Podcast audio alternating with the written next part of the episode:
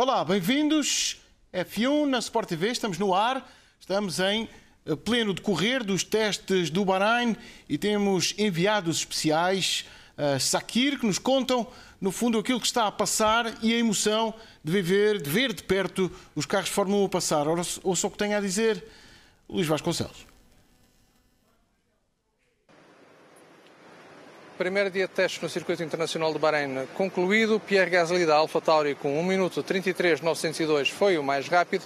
As notícias do dia foram a presença do Kevin Magnussen já no paddock, o piloto que foi escolhido pela Haas para substituir Nikita Mazepin, e também a evolução aerodinâmica de um Mercedes W13 que causou alguma controvérsia, mas que, segundo a FIA, nada tem de ilegal e por isso a equipa alemã vai poder utilizar este pacote aerodinâmico já no próximo fim de semana aqui no Bahrein para a primeira corrida do Mundial eh, de 2022. Um dia com muitas voltas, Pierre Gasly não foi dos que fez mais voltas, Sérgio Pérez sim ficou com 138 voltas, dois grandes prémios e meio, por isso muito trabalho feito pela equipa eh, campeã do mundo, que para amanhã vai ter um pacote aerodinâmico completamente diferente e por isso vai ser interessante compará-lo com aquilo que a Mercedes já hoje trouxe aqui para Charrir. Não é engano, Pierre Gasly foi o mais rápido, mas já vamos explicar um pouco mais do que aconteceu num dia em que voltou a haver bastante porpoising. Sabe o que é? Aquele bamboleio que já fomos falando ao longo das, eh, do nosso acompanhamento em direto dos testes de Barcelona, também nestes testes do Bahrein. Tenho convidados comigo, os comentadores uh, Sport TV, João Carlos Costa, Sérgio Veiga, vamos ter mais convidados ao longo deste podcast que estamos a fazer aqui do Bahrein do Norte, uh, de, aqui dos estúdios da Sport TV. João Carlos Costa, o que aconteceu para o Gasly ser o mais rápido? montou os pneus e fez uma simulação de qualificação? Montou os pneus C5 e tudo indicando com um carro com pouco peso, ou seja, pouco combustível, acabou por facto fazer um tempo razoável, ainda que distante até de uma marca, por exemplo, feita o ano passado no primeiro treino livre no Grande Prémio do Bahrein. Mas os tempos hoje acho que são tudo uh, aquilo que não é assim tão importante quanto isso, até porque alguns pilotos andaram de C5, outros andaram de C4, outros andaram de C3. O Lando Norris, por exemplo, até fez o seu melhor tempo de C2, portanto Hoje foi, digamos que, tentar encontrar uma afinação base com estes monolugares, a pensar já nos próximos dias, nos dois dias que faltam, e claro, depois com o Grande Prémio na semana seguinte. Mas, sobretudo, hoje foi tentar eh, perceber se os carros, eh, aqueles que tinham evoluções e todos eles tinham evoluções relativamente aos testes de Barcelona, se essas evoluções estavam a funcionar as equipas fizeram qualquer coisa como 5.146 km. É impressionante. São 16 km, 16 grandes prémios, ponto 7. São muitas voltas, muitas voltas ao longo do dia de hoje e, sobretudo, uma vez mais, com muito poucos problemas. Eh, fossem incidentes na pista, fossem mesmo problemas mecânicos.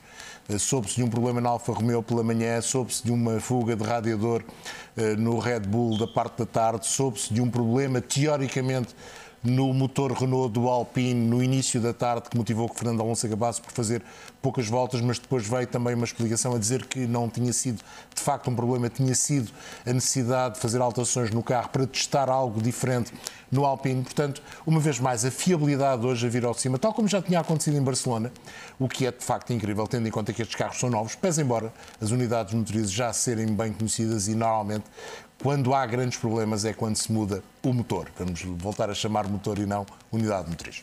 Pois aqui mesmo no podcast F1 na Sport TV tínhamos lançado a hipótese de esta manhã no Bahrein haver, bah, já não era grande surpresa, já tinha sido antecipado na forma de um rumor que Sérgio Vega acabou por se confirmar. É um Mercedes magrinho, mas os flancos estão lá, pequenitos, mas estão lá.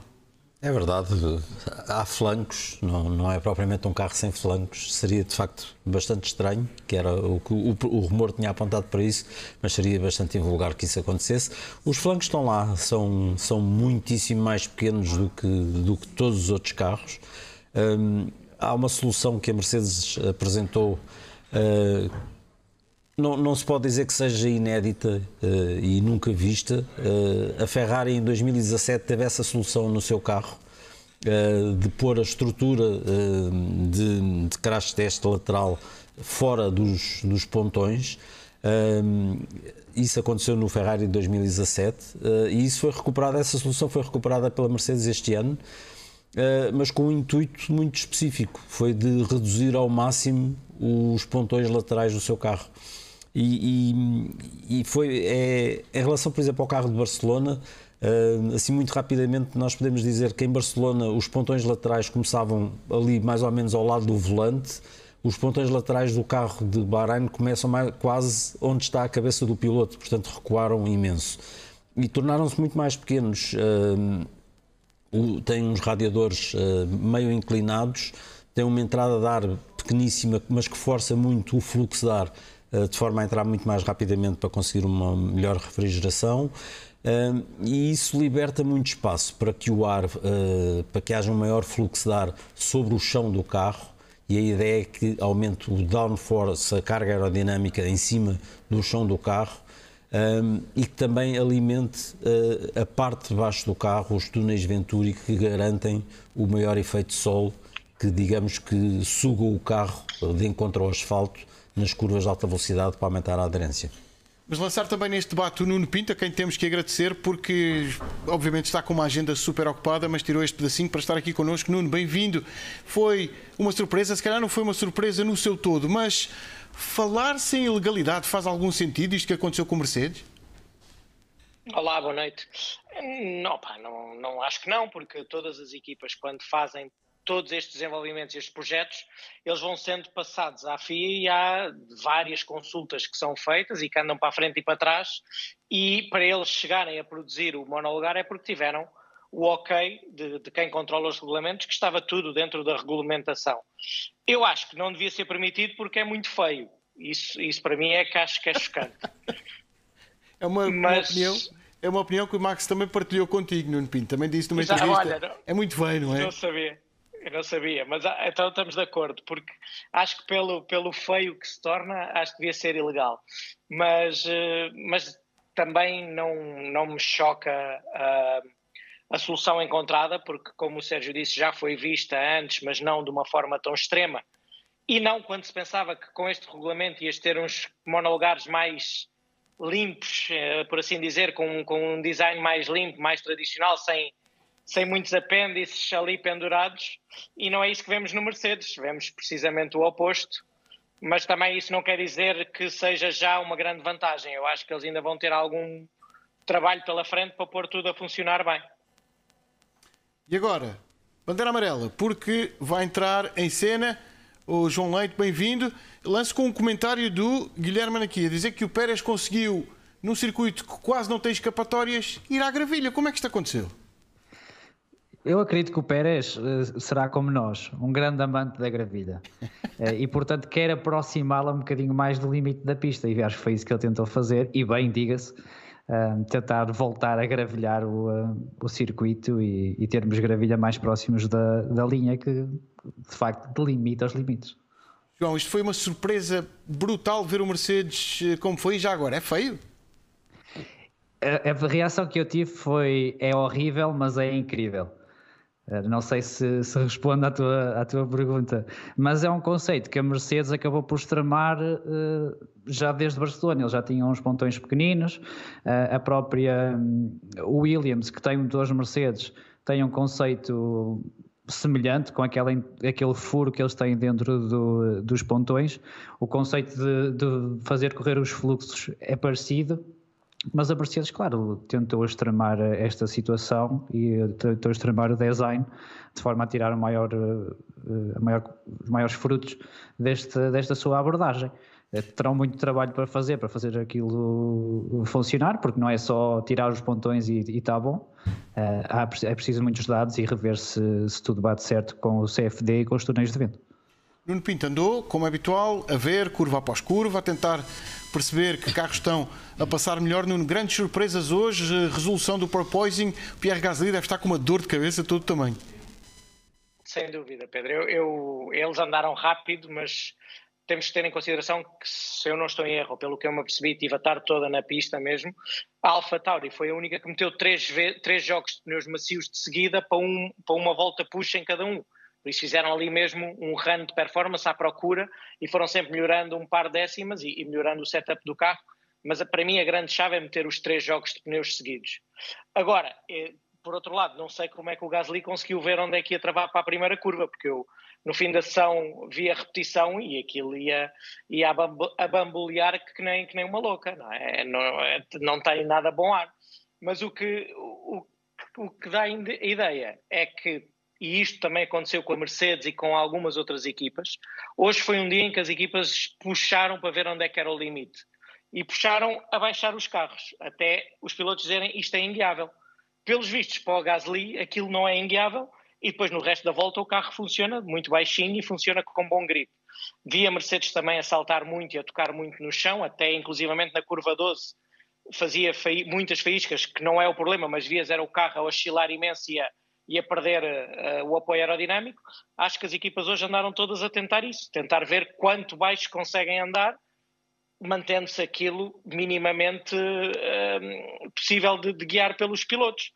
Mas uh, olhando para aquele Alpha Tauri, eles não fazem 50 voltas assim, aquilo vai-se partir, vai-se começar a, a desfazer-se se o piloto não ficar com dor de cabeça antes. Mas uh, muitas soluções e muitas experiências. Isso hoje foi muito notório ao longo de todo o dia. É um bocadinho também a, a, magia dos testes, tentarmos andar a perceber, isto é um jogo de adivinhação quase, tentarmos andar a perceber quais são os programas diferentes de equipas para equipas. Pois se há quem já vai aos pneus macios, João Carlos Costa, a Red Bull faz coleções de voltas, já deve ter imensos repetidos por esta altura.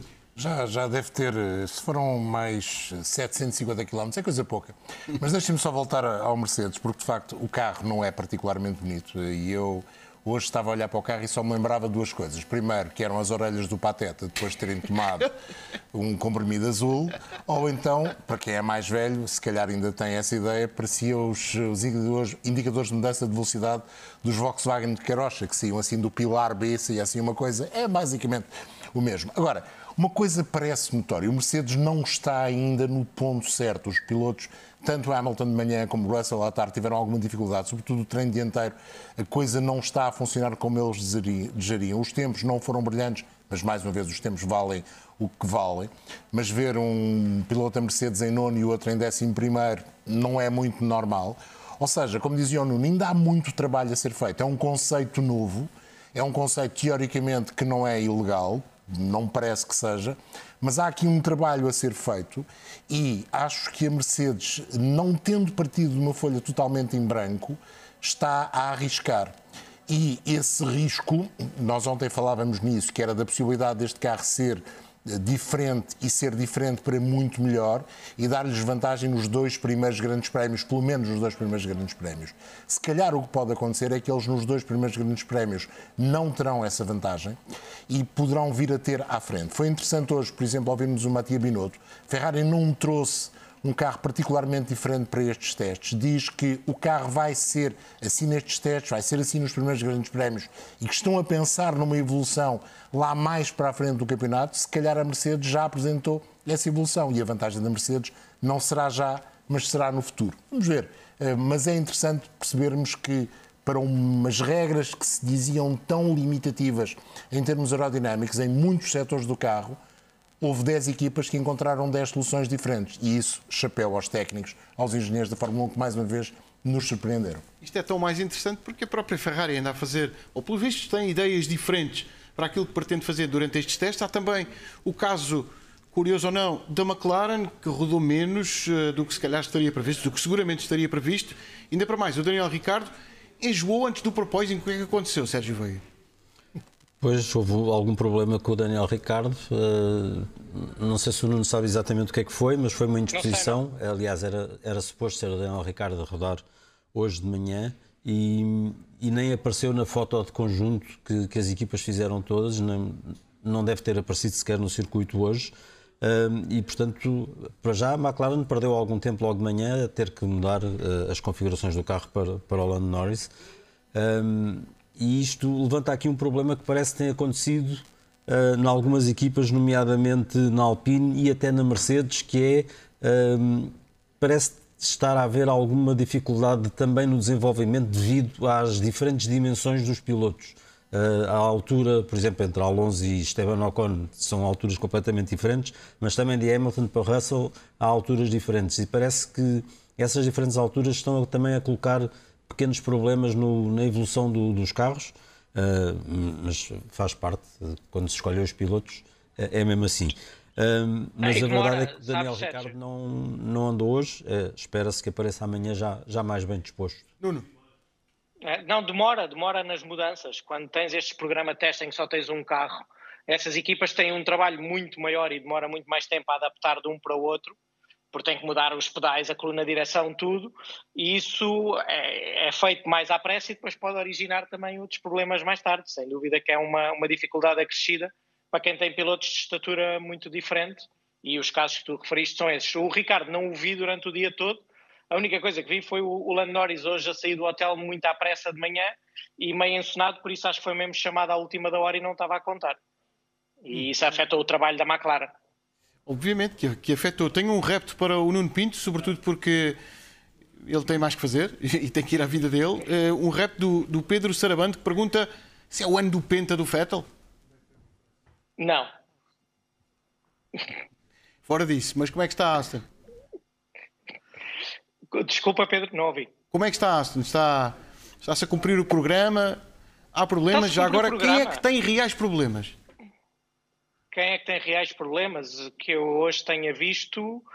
Uh, Parece-me a Alfa, Alfa Romeo, apesar de terem andado rápido, vi sempre os, os, carros ainda muito altos, por isso parece que eles não estão a, estão a conseguir resolver o, o, os problemas das oscilações, mas à custa de levantar os carros, isso faz-lhes perder uh, apoio aerodinâmico. A AS rodou pouco, Uh, também é claro, e depois o resto das equipas eu acho que estão todas bem encaminhadas. Não vi muita gente a fazer muitas voltas e, e, muito trabalho. Não sei o que é que aconteceu na McLaren, mas efetivamente rodaram um pouco. Mas depois no fim já fez um tempo bastante, bastante razoável na, na única tentativa que foi mais ou menos a puxar.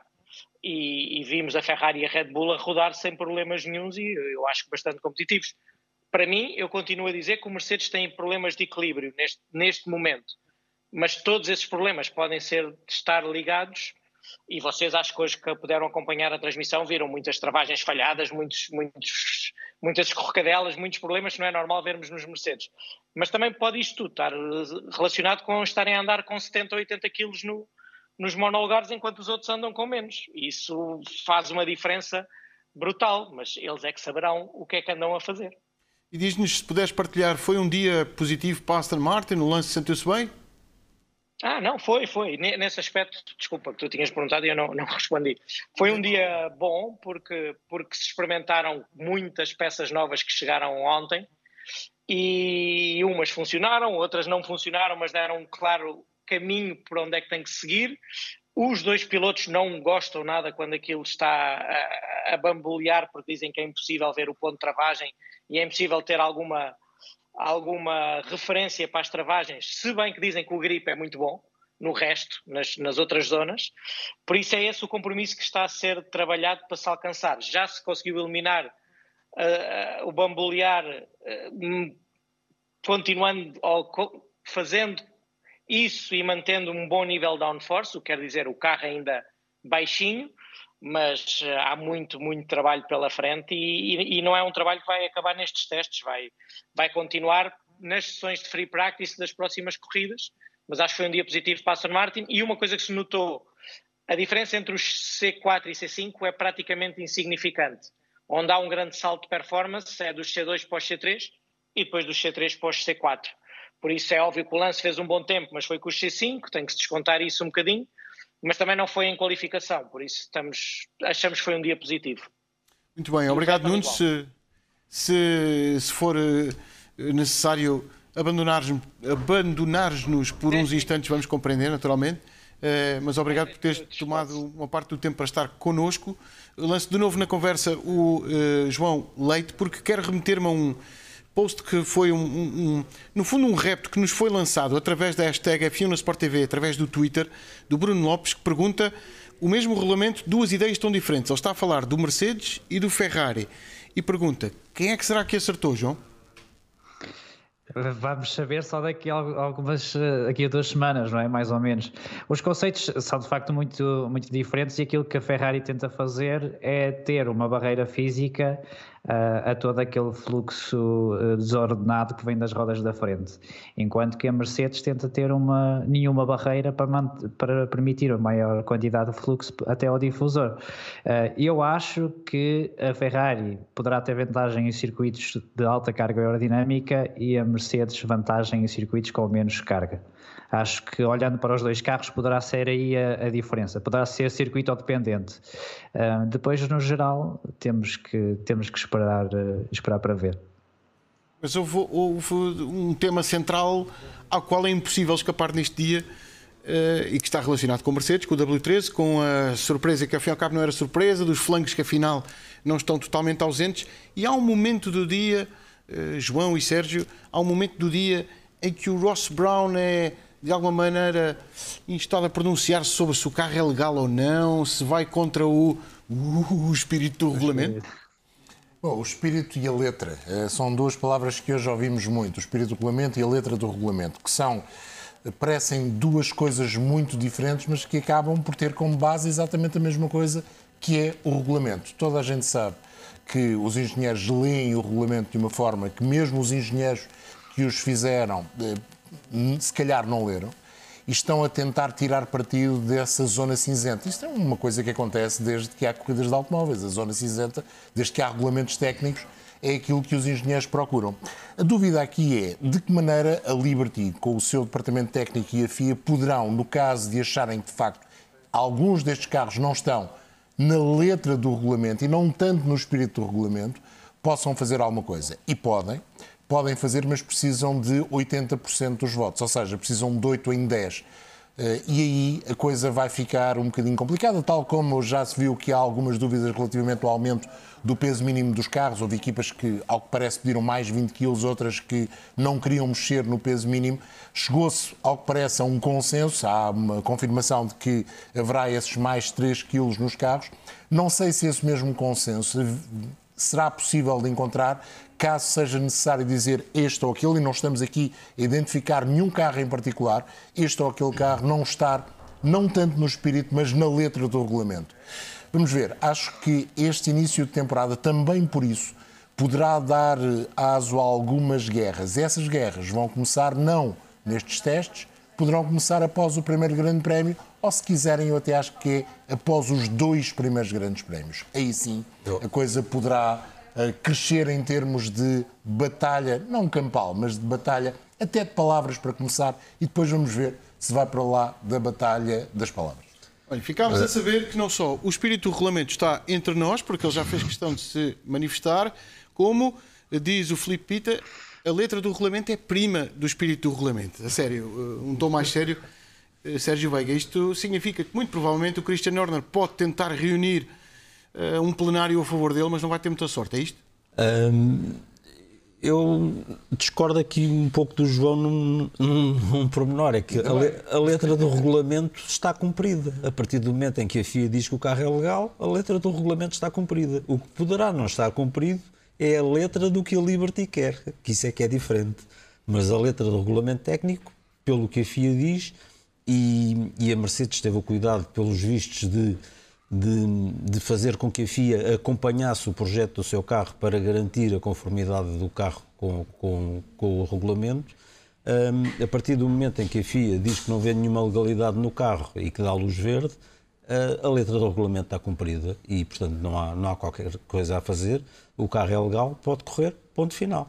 Agora, se isso vai contra aquilo que a Liberty queria e hoje Ross Brown um, confessou que ficou surpreendido com aquilo que a Mercedes fez, que não estava à espera de uma coisa daquelas e, e reconheceu que, que tentou, tentaram um, tapar todos os caminhos, centenas de caminhos possíveis para os engenheiros interpretarem zonas cinzentas, mas que mesmo assim não conseguem tapar todos, porque de facto são, há muitíssimo mais engenheiros do lado das equipas do que do lado da Liberty e, portanto, há muito mais cabeças pensantes à procura de zonas cinzentas do que cabeças a, a tentar tapá-las. Um, só uma iniciativa da Liberty a tentar, uh, junto das equipas, arranjar esses 80%. Agora, há quatro equipas, com, há quatro equipas, incluindo a Mercedes, com, com motores Mercedes, portanto, não, Não sei se esses 80% vão ser assim tão fáceis de conseguir. E eu, eu, acho que também não é desejável, vamos lá andar com isto para a frente. E deixa-me só uh, completar, porque de facto, se o conceito do carro da Mercedes é muito diferente dos outros, hum, sejamos honestos, o ano passado o conceito do Red Bull era bastante diferente do conceito do Mercedes e não foi por isso que, que os dois carros não lutaram pelos títulos mundiais até ao fim. E o Jorge Capito já veio dizer que se calhar a Mercedes, na brincadeira, obviamente, uh, olhou para o seu Williams ou para o Williams e quis copiar aquela magreza, aquela ida ao ginásio que o Williams foi o primeiro a demonstrar. Se calhar teve inveja de nós, disse o Jorge Capito. Se calhar olharam para o nosso carro e acharam magrinho e bonito e tiveram inveja de nós. Nuno Pinto, ele ainda está connosco. Nuno Pinto, parece o caso típico de que agora as outras equipas vão a correr, pelo menos simular esta, esta ideia da Mercedes e tentar replicar tão cedo quanto possível? Já fizeram, já fizeram, Pedro. Isto é, isto é uma das possibilidades que, mesmo até antes do Williams aparecer, que já, já, já estava pensada. Agora, o que é interessante neste aspecto é que, e, e vocês disseram isto já mais de uma, de uma outra maneira, que é não há certezas, não é? Neste momento, tu pões o, um, um carro gordo e um carro magrinho e se calhar o gordo ainda consegue gerar mais downforce do que o magro. E isto são números que as equipas têm e que já puseram nos túneis de vento. Agora, como é que conseguem gerar e qual é a plataforma que podem depois desenvolver para ganhar ainda mais uh, pontos de apoio aerodinâmico e não ter problemas estruturais, porque isto também é muito bonito, os carros andarem assim a bater no chão, aqueles fundos não vão aguentar, por isso eles vão ter um grande downforce numa volta, mas não vão ter esse mesmo downforce em 10. Aquilo vai começar a partir. Essas é que são os conceitos e as filosofias que tens que apontar para um lado ou para o outro, mas o que me deixa sossegado uh, é que não foi como se dizia ontem que a Mercedes traz um carro um segundo mais rápido do que tinha em Barcelona. Isso não se verificou, poderá vir a ser no futuro, se o desenvolvimento correr bem, mas neste momento não podes dizer o conceito carro com, com flancos de Ferrari e Aston Martin é melhor ou pior do que aqueles que não têm. Isso ainda uh, as equipas já estavam com essa dúvida e agora chegam à conclusão de que uns optaram por seguir um caminho, outros optaram por seguir outro, e depois até tens o caso de Red Bull, que é ali uma coisa mais ou menos no meio, porque a parte de baixo dos Red Bull, perto do chão, também está completamente desimpedida, porque o, o side pod o pontão uh, cai muito radicalmente. Acho que é esperar para ver e o que era bom era que isto desse uma salada toda, mas que todos andassem bem e tivéssemos muita competitividade e se calhar uns carros a serem melhores num tipo de circuitos e outros noutro. Acho que é isso que neste momento eu hoje digo sinceramente, se os Alfa Romeo, que eu há bocadinho disse que estavam com problemas, mas para dar um exemplo, se os Alfa Romeo hoje não andaram muito levezinhos, eu aposto neles para ganharem o Mónaco porque nas curvas lentas eram claramente os melhores. Só que aqui no Bahrein só há uma e meia curva lenta, ou duas curvas lentas. No resto não estavam tão bons. Vamos ver se isto é assim e, e temos que esperar pelo FP3 e pelo Qualify para ver onde é que realmente toda a gente está. Nuno Pinto, muito obrigado. Março, e agora tem que ir. Março de 2022, a frase está feita. O gordo gera mais downforce. Exatamente. Com, com factos, isso são factos. Obrigado, Nuno. Um grande abraço e até, até breve. E voltamos a encontrar-nos, eh, com certeza, nas próximas edições dos podcasts. Lance também o repto, de novo, ao João Leite, porque a Carolina de Sotacis pergunta que raio de fita era aquela que andava pendurada no Mercedes hoje, uma tentativa de tapar o radiador? Eu vi muito ao de leve essa imagem. A mim pareceu-me simplesmente alguma experiência para ver até onde eles conseguem fechar, eh, fechar aquilo. É, já que é para testar se aquilo queima ou não, vamos começar a fechar as saídas de ar também e ver até onde é que, até onde é que isto vai. Pelo menos pareceu-me isso. Não, não pareceu nada assim de extraordinário nem nada especial. E mais algum carro gerou uma surpresa grande nos testes no dia de hoje por ter uma solução que não tinha apresentado nem no momento em que mostrou o carro ou no circuito de Barcelona-Catalunha? Não vi, eu estive, antes de, de vir ter aqui convosco, estive a ver algumas imagens, não me soltou assim nada à vista, havia pequenas, há pequenas melhorias, sobretudo nos fundos, uh, algumas equipas a trazerem já uh, atualizações, mas nada de, de, radical ao nível de, daquilo que, que, a Mercedes, que a Mercedes fez. Muito bem, se eh, por acaso não viu ainda as imagens do Pierre Gasly a dizer que sim várias vezes na reta da meta, não esqueça os passos de informação da Sport TV+, porque o resumo do dia, as informações do dia, uma entrevista exclusiva com o Gunther Steiner, para ver nos espaços de informação da Sport TV e nos resumos sobre o dia de testes do Bahrein de Fórmula 1. Agora um tema é que já um tema que já frequentámos no passado, mas que vamos voltar porque pode parecer importante. João Carlos Costa, parece que vai ter que haver spotters? É, é uma, uma história muito interessante, eh, que é quando o carro está parado, os pilotos vão ter alguma dificuldade, porque há aquelas asinhas, vamos chamar assim, por cima das rodas dianteiras, em verem o sítio, a, a box, a caixa onde têm de parar no momento do arranque, na grelha de partida. E, por exemplo, no DTM isso já aconteceu, haver a necessidade de haver um elemento da equipa, um spotter, que vai indicar ao piloto quando ele tem de parar naquele momento para que não haja uma possível penalização. É uma das características destes carros. Em termos de visão, parece que os pilotos não estão, e nem, nem poderiam estar, porque de facto as jantes são maiores, eh, e os pneus um bocadinho maiores também no seu todo, e há essa asa. Vamos ver como é que os pilotos e as equipas vão solucionar isso.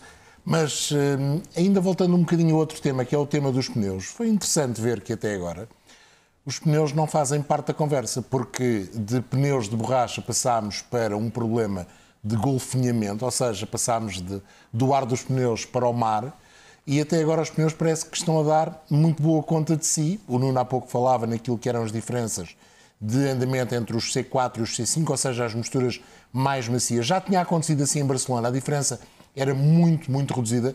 Barcelona não é propriamente o circuito ideal para se andar de C5, porque o pneu no final do segundo setor já entregou a alma ao criador, ou se calhar até a meio do segundo setor. Aqui a pista permite um bocadinho mais de utilização do C5, mas não há essa diferença. Há de facto diferenças nos C2, C3, C4 em termos de ritmo e, pelos vistos, em termos de temperaturas de funcionamento, a coisa está muito melhor do que estava anteriormente. Isso é um bom sinal.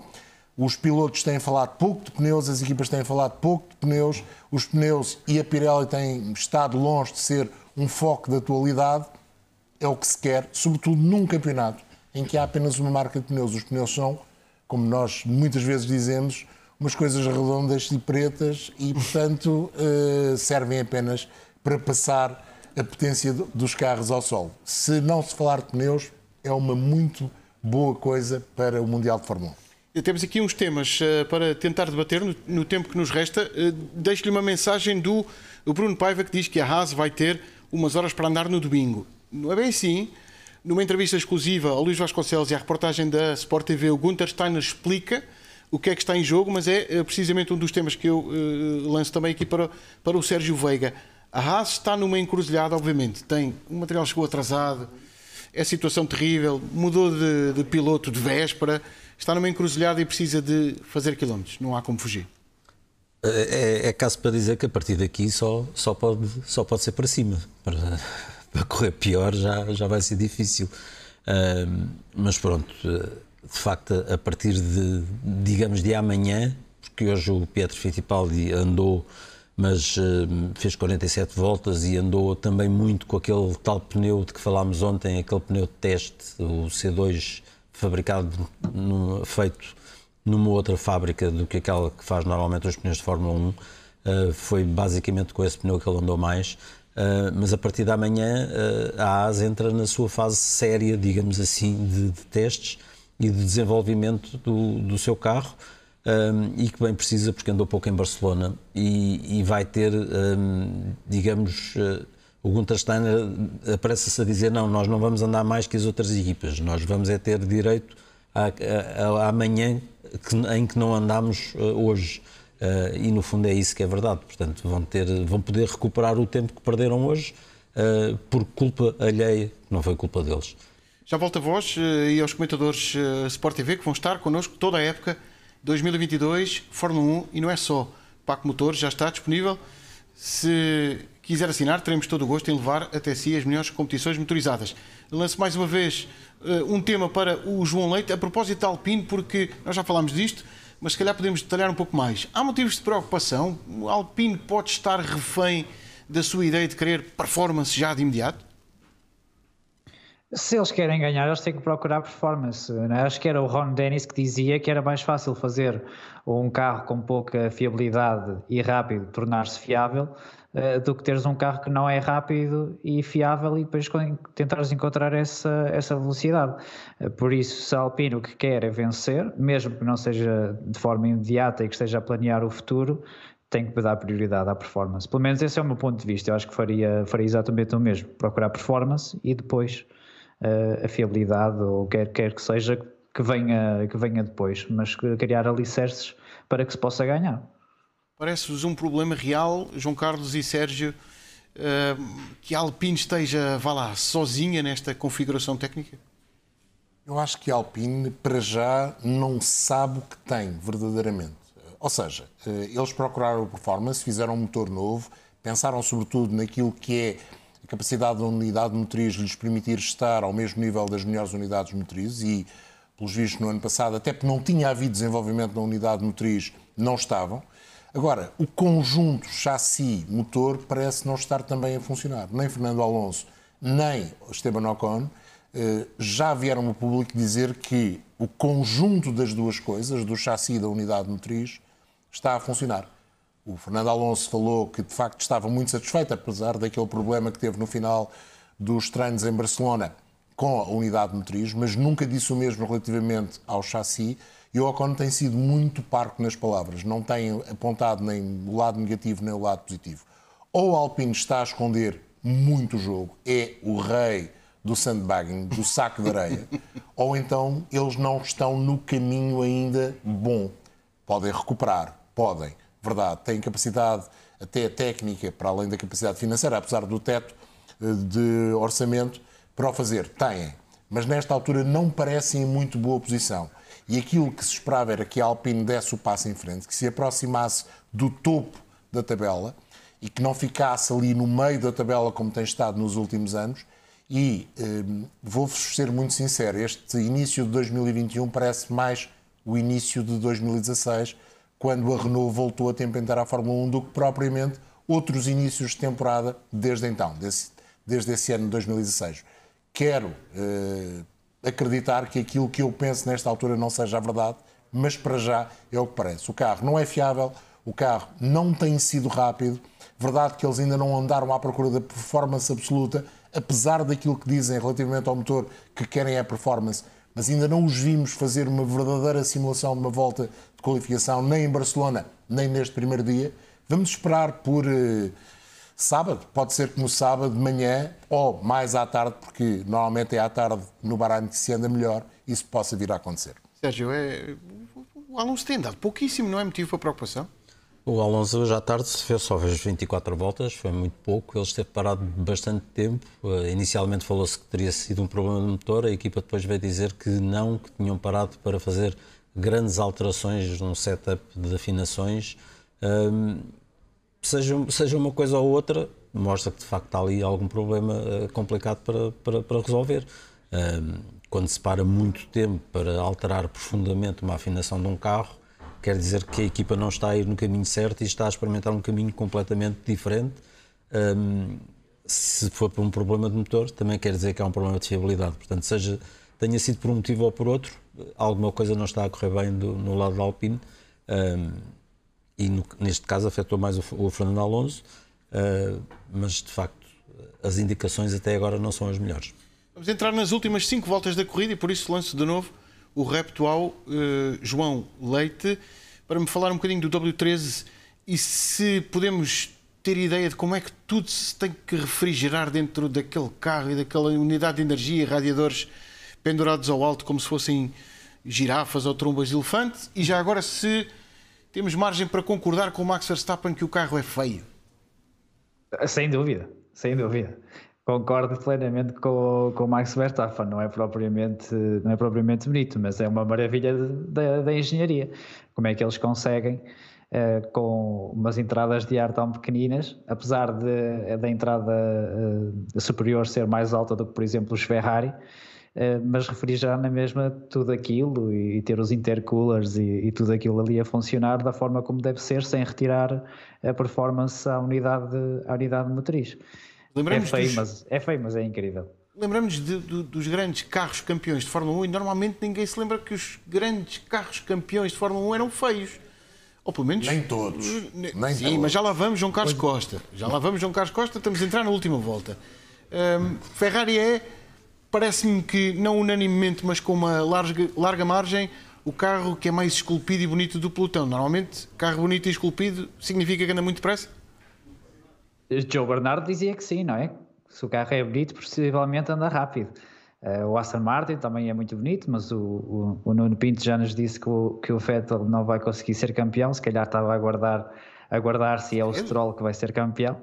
Uh, mas, uh, mas não sei, nem, nem todos os carros que foram campeões do, do mundo eram bonitos lá. Isso é Quer saber quais? Quer saber quais? João Carlos Costa, o carro mais feio a ter sido campeão do mundo. O carro mais feio a ter sido campeão do mundo. Uh, Vai dizer algum azul bebê? Eu vou dizer assim um que muita gente gosta e eu não gosto, é o Lotus 72. Eu não sou propriamente, antes pelo contrário, acho um carro feio, mas sou eu. Bom, acho que mais do que o carro bonito e o carro feio, acho que a Mercedes tem ali um, como eu disse há pouco, uma base que poderá ser ganhadora, mas tem de provar que é ganhadora. E o João há pouco dizia uma coisa muito interessante, e o Nuno também corroborava essa, essa ideia, e eu também corroboro essa ideia, que é, se calhar vamos ter carros a ser mais eficientes nos circuitos e outros a serem mais eficientes noutros, e com diferenças que não estávamos muito habituados nos últimos anos.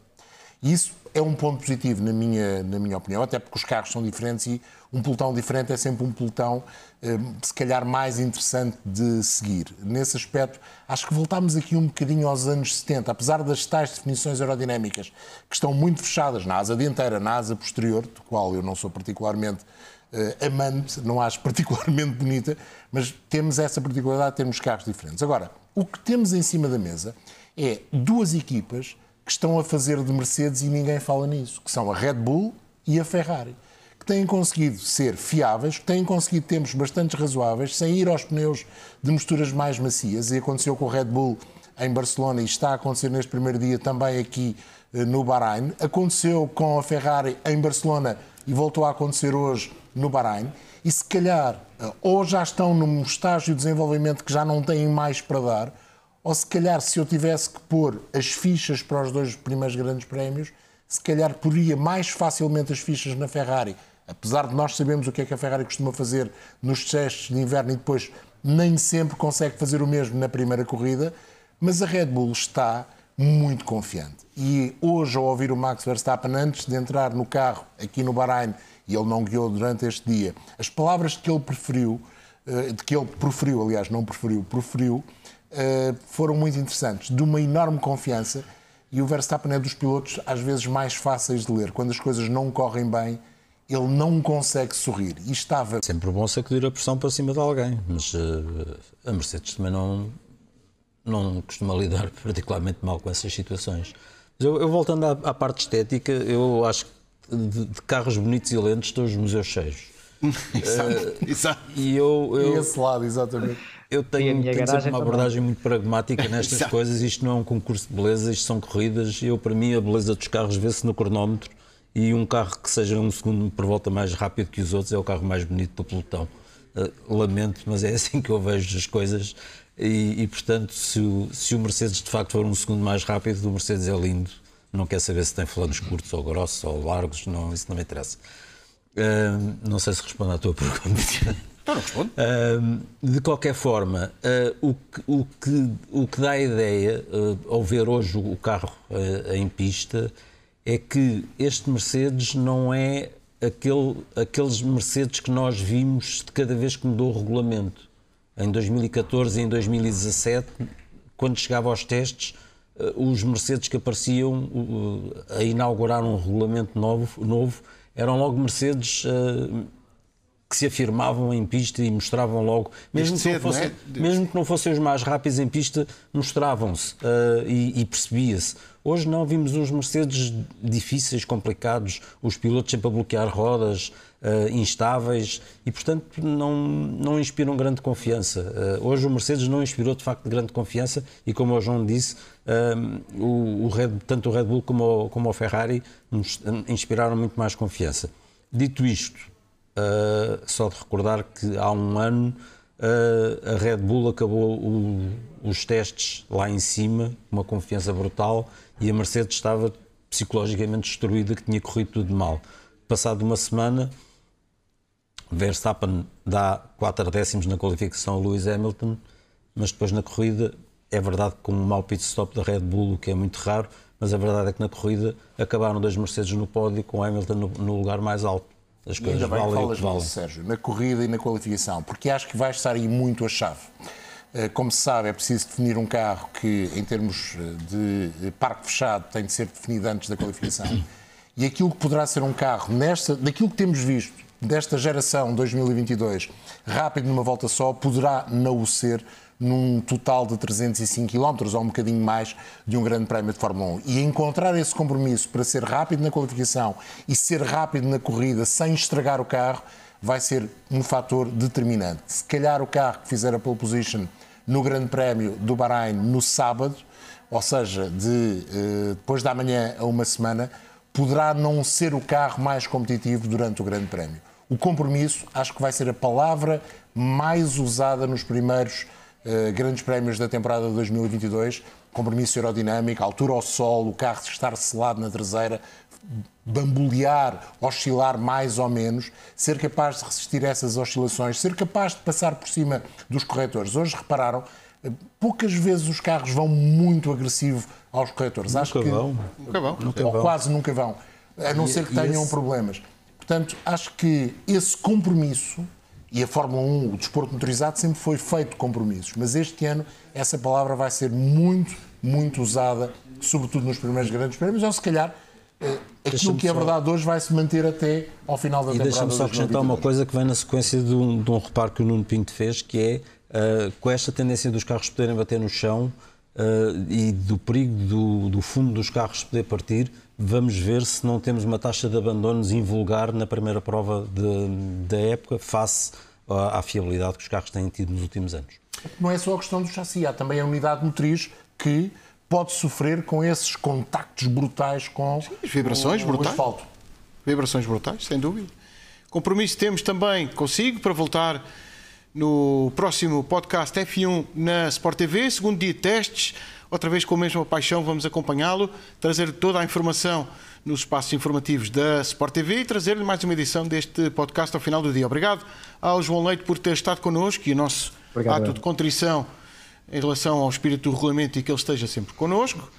Vou despedir-me do João Carlos Costa e do Sérgio Veiga. Vamos despedir-nos de si neste dia histórico para o audiovisual em Portugal. Até estou emocionado porque o Gordo vai gerar mais downforce e volta amanhã.